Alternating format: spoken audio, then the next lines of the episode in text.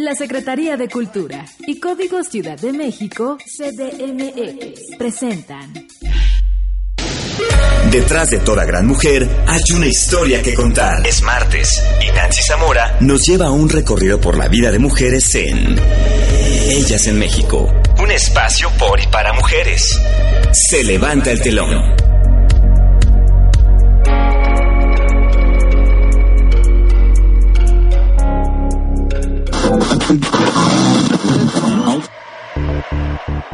Silvia Peláez es dramaturga y directora de teatro. Inició sus estudios en actuación en el Instituto Regional de Bellas Artes de Cuernavaca, ciudad donde es originaria.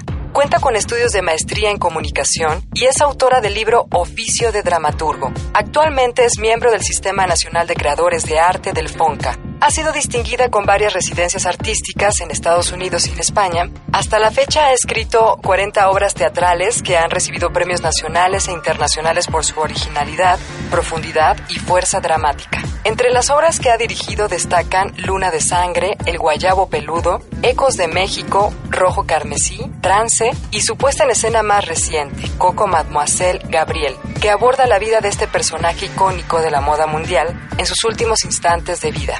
De esto y más, Silvia Peláez viene a platicarnos esta tarde.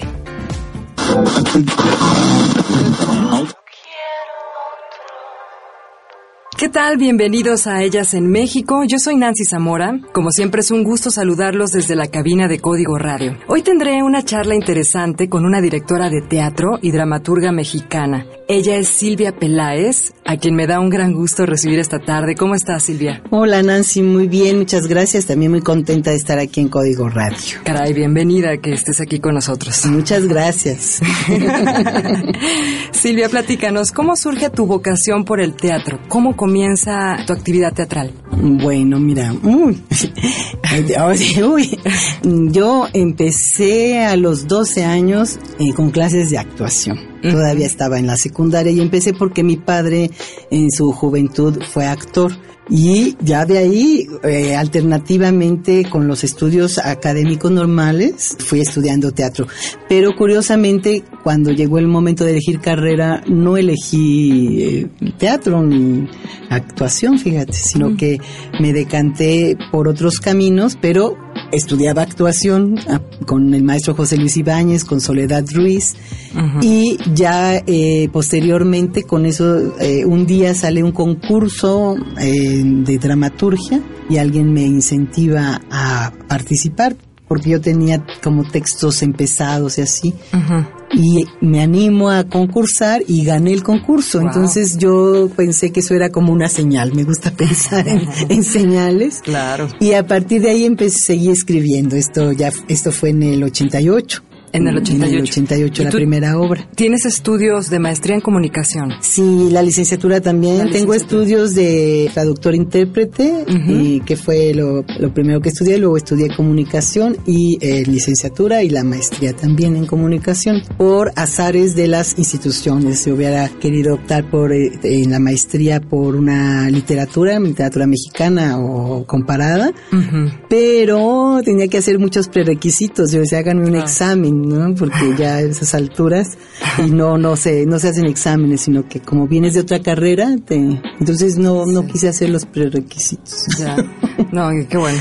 No, porque casi era otra casi era lo mismo de la maestría. Claro, claro. Entonces no me, no me pareció lógico, ¿no? Oye, Silvia, eh, has dirigido más de 40 obras de teatro. Escrito, dirigido. escrito. Escrito más, de 40, y dirigido unas 8 más o menos. Dirigido unas 8 obras. Y bueno, eso desde, la, desde los 80, desde tus inicios, pues, sí. como, directora y como... Pues yo me considero más eh, dramaturga, y, en segundo directora, ¿no? Eh, eh, dirijo muchísimo menos de lo que escribo. Ah, ok, ok. En febrero de este año presentaste tu puesta en escena más reciente, la cual se titula Coco Mademoiselle Gabriel. Así es, Nancy. ¿De qué trata esta obra, Silvia? Mira, pues el personaje central, este es un monólogo eh, que me invitó Pilar Bolívar a escribir. porque normalmente yo parto de temas que me interesan y eh, o que andan flotando en el ambiente y escribo los textos que luego eh, trato de conectar o dirigir yo o conectar con directores y actores. En este caso, la actriz se acerca conmigo, Pilar Bolívar, y me platica, me propone que ella está coqueteando con el personaje de Coco Chanel y pues a mí me, me parece sumamente atractivo y estimulante. Y además me da otro ingrediente que ella le interesa mucho Coco Chanel y el tema de la vejez como, como el subtema de la vejez. Entonces yo con esos dos ingredientes empiezo a elaborar. ¿y qué fue lo que te conectó a ti lo que en el momento en el que tú hiciste clic con este personaje qué te inspiró pues mira, yo con esos dos ingredientes digo, pues eh, vamos, tiene uno cierto conocimiento con personajes así, pues es inevitable que no sepas un poquito de aquí, un poquito de allá, ¿no?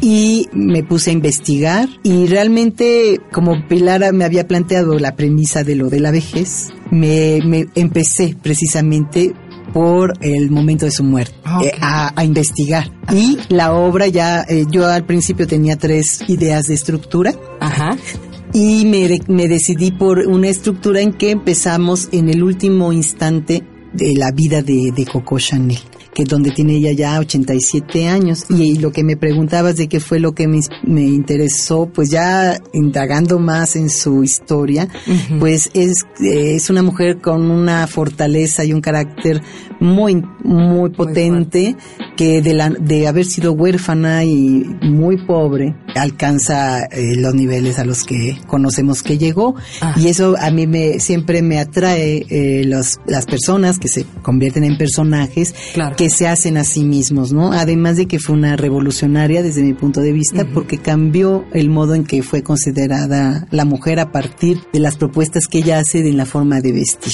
Qué interesante, Silvia. Pues vamos a una pausa y volvemos con más información de lo que nos estás compartiendo. No se vayan, estamos en Ellas en México.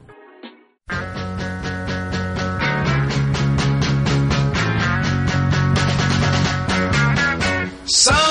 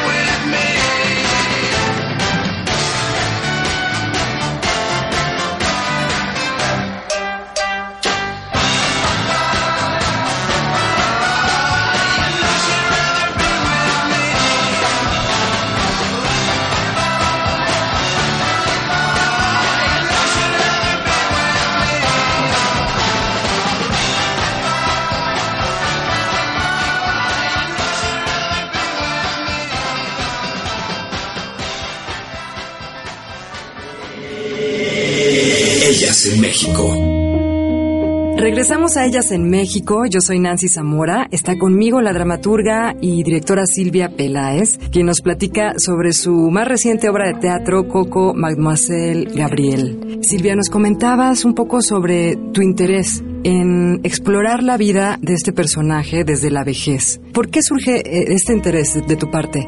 Pues mira, eh, porque parece que todos vamos para allá, ¿no? Unos, unos todavía les falta mucho, como a ti que es muy joven, oh, eh, y otros estamos un poquito más allá, sin que estemos todavía tan cerca, porque no, Coco Chanel en el momento en que la tomó en la obra, pues tiene 87 años, o sea, no, ya todavía, todavía nos falta mucho. Mm, Pero eh, finalmente uno, un día con día, pues va envejeciendo, va, cada célula va muriendo, ¿no? Yo hace tiempo escribí una trilogía vampírica, que en esa época yo decía que yo pues, eh, siempre joven, ¿no? Yo era mucho más joven en ese tiempo y decía yo quiero vivir 100 años. Y lo sigo diciendo, aunque ya la perspectiva es un poco distinta, ¿no? Entonces la, la vejez a mí se me gustan entonces los vampiros? Sí, digo que tengo una trilogía. Por esa, por esa justa, por esa este, sí, ese sentido también de la vida, ¿no? La, el vivir de la vida mucho tiempo. Pues fíjate que ya eterno se me haría complicado, incluso salió hace poquito una serie, ¿no? Que tiene que ver con eso y sí, porque vas viendo morir a todos los... Es muy doloroso también. Pero por lo menos vivir mucho tiempo, ¿no? Porque ves cómo cambia el mundo, conoces muchas cosas, ¿no? Eso sí se me hace muy atractivo.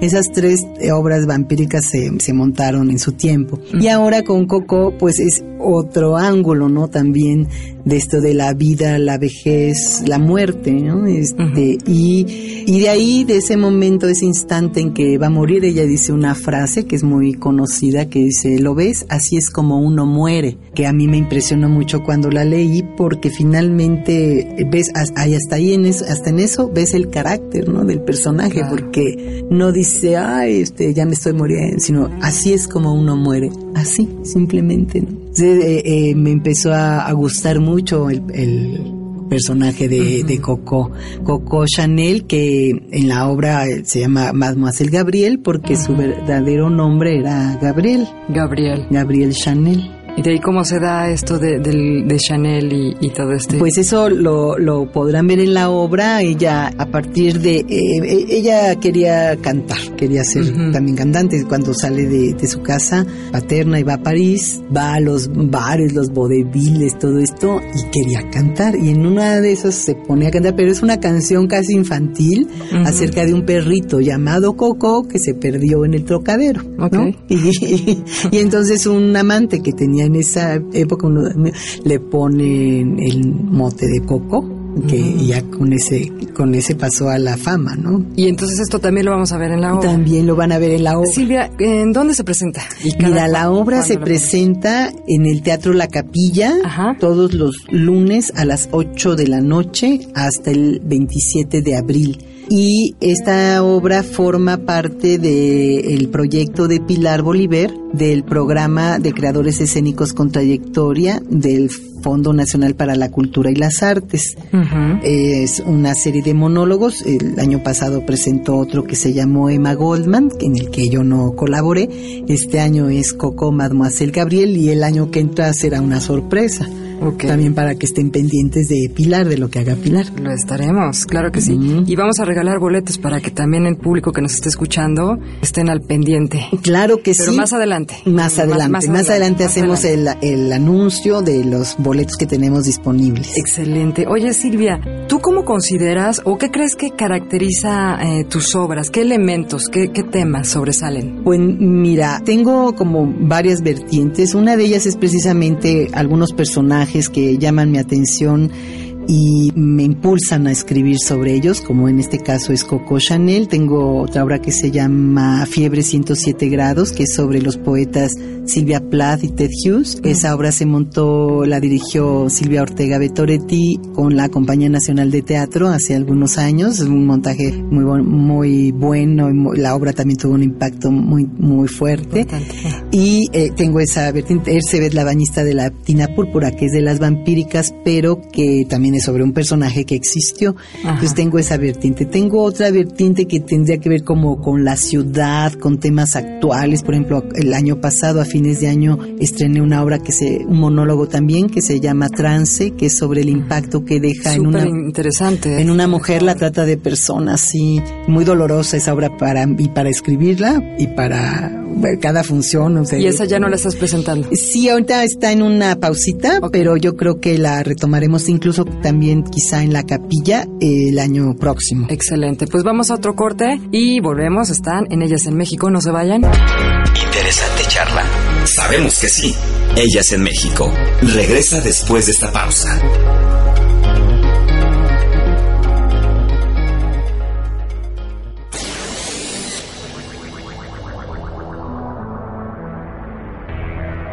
Cada miércoles a las 9 de la noche, Radio Transpórtate a Código Ciudad de México. Haz conexión con nosotros. Conexión Sci-Fi. El futuro a tus oídos. Con Pilar Torre y Salomé Kopka. No te quedes en el pasado. ¿Listas para continuar? Ya estamos de vuelta. Ellas en México. Regresamos, gracias por seguir con nosotros y escuchar eh, en este programa la charla que tenemos con Silvia Peláez aquí en Código Radio. Silvia, ¿qué corrientes artísticas han influido en el desarrollo de tu profesión? Sí, mucho la poesía, muchísimo poetas mexicanos como Paz, Gorostiza, Sor Juana también, T.S. Eliot, o sea, la poesía. La pintura también, mucho, de hecho ah, tengo algún de esas vertientes que te decía, algo con la poesía, algo con la pintura directamente y la, la música también. Eh, creo que mm, cuando te dedicas a un arte, si, si te dejas penetrar o impactar por otras artes, lo que tú hagas es más interesante o más, por lo menos más amplio, ¿no? En su diapasón. ¿Cómo es o qué tan importante es el público para ti como directora? Uy, es eh, la clave de todo porque uno puede estar, eh, tener una idea y estar trabajando con el actor, la actriz, encerrados, pues todo este proceso íntimo, pero una obra está hecha para, para ser comunicada, ¿no? Y para mí el público es importante. Hay quien no, no le importa y si no entendieron, qué bien.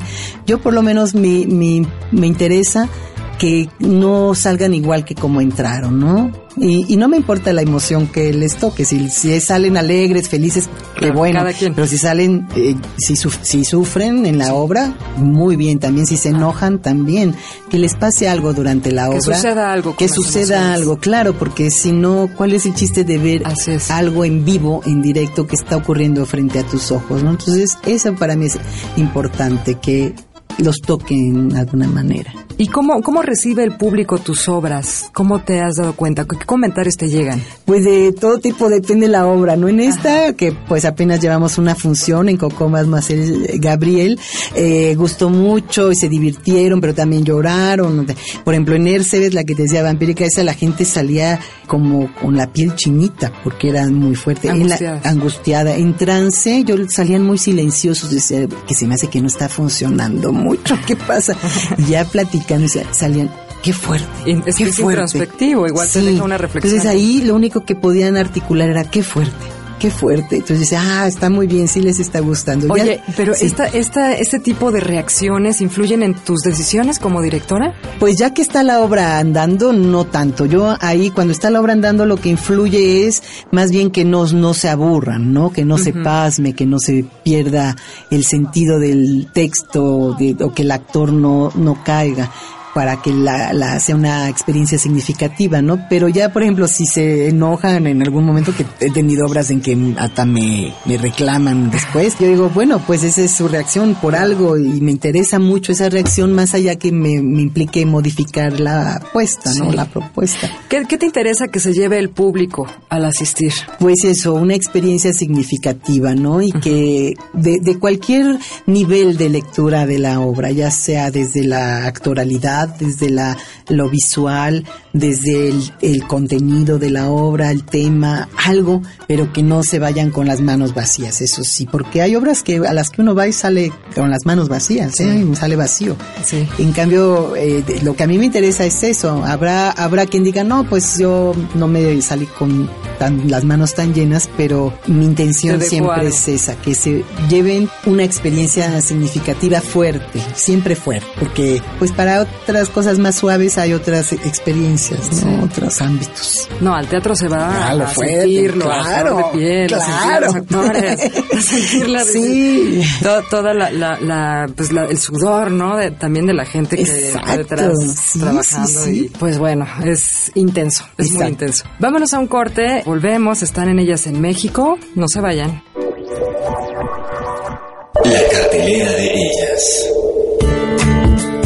¿Conoces el Museo de las Mujeres Mexicanas? Si aún no lo has visitado, es momento de que acudas. El recinto cuenta con más de 20 exposiciones realizadas por artistas visuales contemporáneas en disciplinas como pintura, escultura y fotografía. Además, ofrece diversos talleres así como una biblioteca virtual pública. El museo es un proyecto sin fines de lucro creado por la socióloga Lucero González con el objetivo de tener un registro de las artistas mexicanas del siglo XX. La cita es hasta el 27 de marzo de lunes a domingo dentro de la biblioteca José Vasconcelos. Entrada libre. I'm through with love. ¿Te gustan las historias de amor? Visita el Museo de Arte Moderno y disfruta de la muestra Fascinación, la cual recaba 67 piezas de los fotógrafos Tina Modotti y Edward Weston, quienes sostuvieron una relación amorosa en México y desarrollaron una trayectoria artística sobresaliente. La exposición está dividida en tres partes, en las que se muestran 35 imágenes de Edward Weston, 29 de Tina Modotti y dos de un autor anónimo en las que aparece retratada la pareja. Ellas en México te invita a presenciar esta muestra fotográfica en la que podrás observar la visión de naturaleza muerta que tenía el estadounidense Edward Weston. Esta exposición estará vigente hasta el 3 de mayo y podrás visitarla de martes a domingo.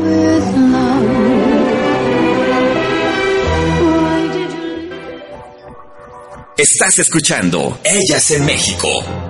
Gracias por seguir en sintonía. Yo soy Nancy Zamora y estamos llegando a la recta final de este programa, pero todavía nos quedan unos minutitos más para platicar con Silvia Peláez. Oye Silvia, y a lo largo de tu carrera eh, tienes ya bastante experiencia y bastante tiempo en esto del, teatro. ¿Qué miedos sientes y qué deseos también sientes hoy como, como directora, como dramaturga frente a tu labor? Pues mm, así como miedo es que la, la gente se, ale- se Inseguridades. aleje más, que, que la gente se aleje cada vez más del teatro, ¿no? Como que hay, siempre se decía, va a desaparecer porque apareció el cine, la tele y tal. Creo que el teatro es muy fuerte y no se niega a desaparecer, pero que la gente lo tome como con gran in- indiferencia ante todas las demás posibilidades de ocupar su tiempo libre, ¿no? Sí. como autor Que- pues que un día no pueda escribir, ¿no? No sé, Eso también sí me asusta, como Ajá. con alguna enfermedad estas que te dan pues hacia no. la vejez, ¿no? Como- Ay, no. Eso sí, hay, una película de Iris Murdoch sobre la vida de Iris, que es una escritora, una novelista inglesa que le pasa eso y es eso a mí me puede dar miedo. No, No, no, no, te va a suceder. Pero esperemos que no, pero digamos son como esas esas cuestiones. ¿Qué, ¿Qué te ha dejado el teatro como mujer?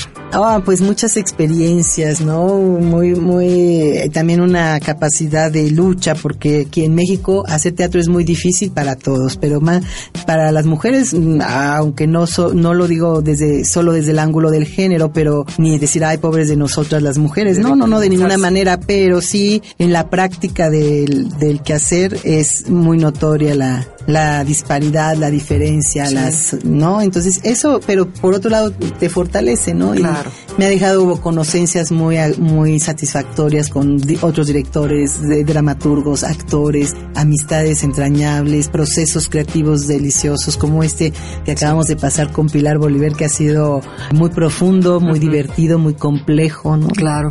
Ahora que mencionas el tema de México, de este país, que no es sencillo, lo Ujú. sabemos, pero también has tenido residencias artísticas en otros países, ¿no? Como Canadá, Estados Unidos. Desde tu punto de vista, ¿cuáles son las deficiencias del teatro en México, así puntuales? Pues mira, como desde el lado de la creación, yo creo que estamos a la par de cualquier otro país, ¿no? Incluso hay cosas que vemos aquí en México mucho mejores a veces que, que en otros países. Hay, lo que yo creo que nos pierde es esa competencia mansalva por los presupuestos, tener que estarse preocupando, que en otros países sí está más protegido todo este campo del arte. Entonces yo creo que eso es lo que nos pierde mucho y a veces nos acabamos enemistando entre nosotros porque este le dieron y a, mí no. las oportunidades. Las oportunidades que son escasas y cada vez menos porque nos van recortando cada vez más. Sí, sí, sí. Entonces eso, eso yo creo, pero al nivel de la creación yo creo que estamos, bueno, en, en México hay mucha creatividad, mucho,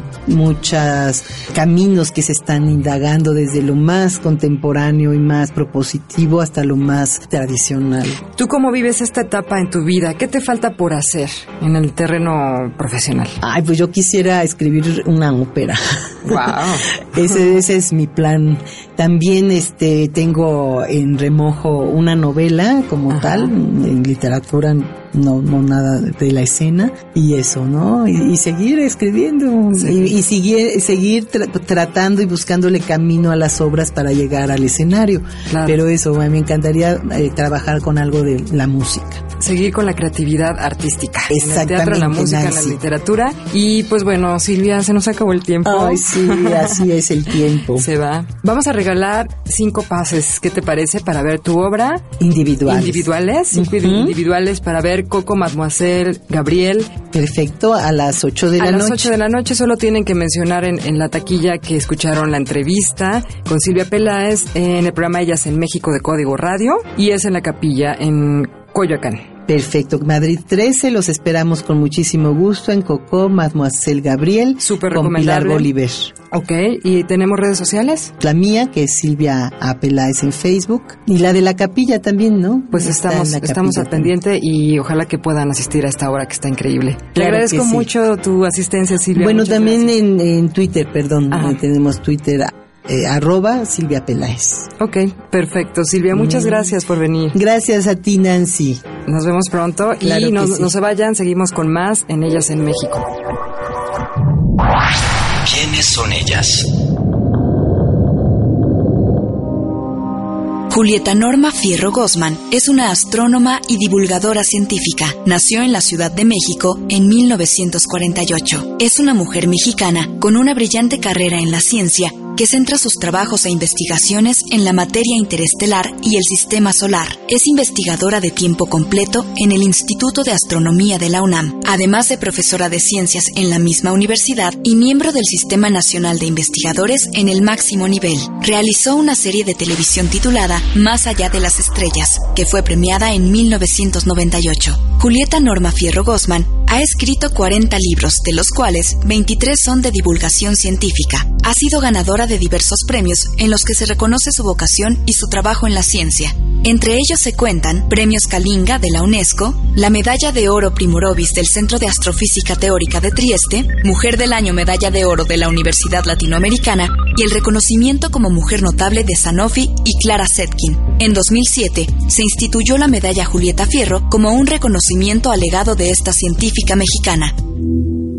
Amparo Dávila es una escritora mexicana ganadora del premio Javier Villaurrutia en 1977 por su libro Árboles Petrificados. Estuvo casada con el pintor, escultor y dibujante mexicano Pedro Coronel. Nació en Pino, Zacatecas en 1928, pero pasó gran parte de su vida en San Luis Potosí, donde publicó sus primeras obras literarias en la década de los 50. Destacan los poemarios Salmos bajo la luna, Perfil de soledades y Meditaciones a la orilla del sueño. En 1959 publicó su primer libro de cuentos titulado Tiempo destrozado, seguido por su obra literaria Música concreta. Amparo Dávila obtuvo la beca del Centro Mexicano de Escritores en 1966 y en febrero de 2008 recibió un homenaje nacional en el Palacio de Bellas Artes por sus 80 años de vida. El Fondo de Cultura Económica publicó en 2009 su obra completa bajo el título Amparo Dávila Cuentos Reunidos y en 2011 editó el volumen Amparo Dávila Poesía Reunida. La producción literaria de Amparo Dávila es reconocida como una de las más ricas y enigmáticas de la narrativa mexicana.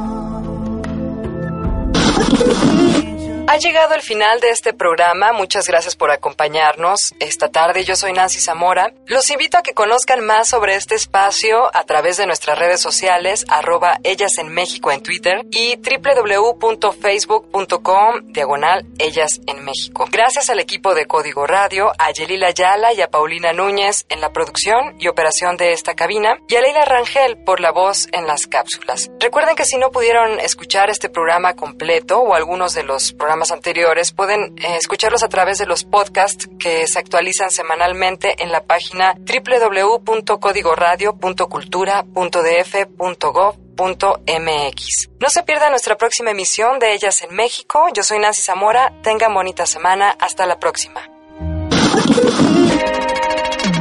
Ellas en México se despide en esta ocasión. Las esperamos el próximo martes a las 17 horas, donde tendremos más historias que compartir. Hasta la próxima.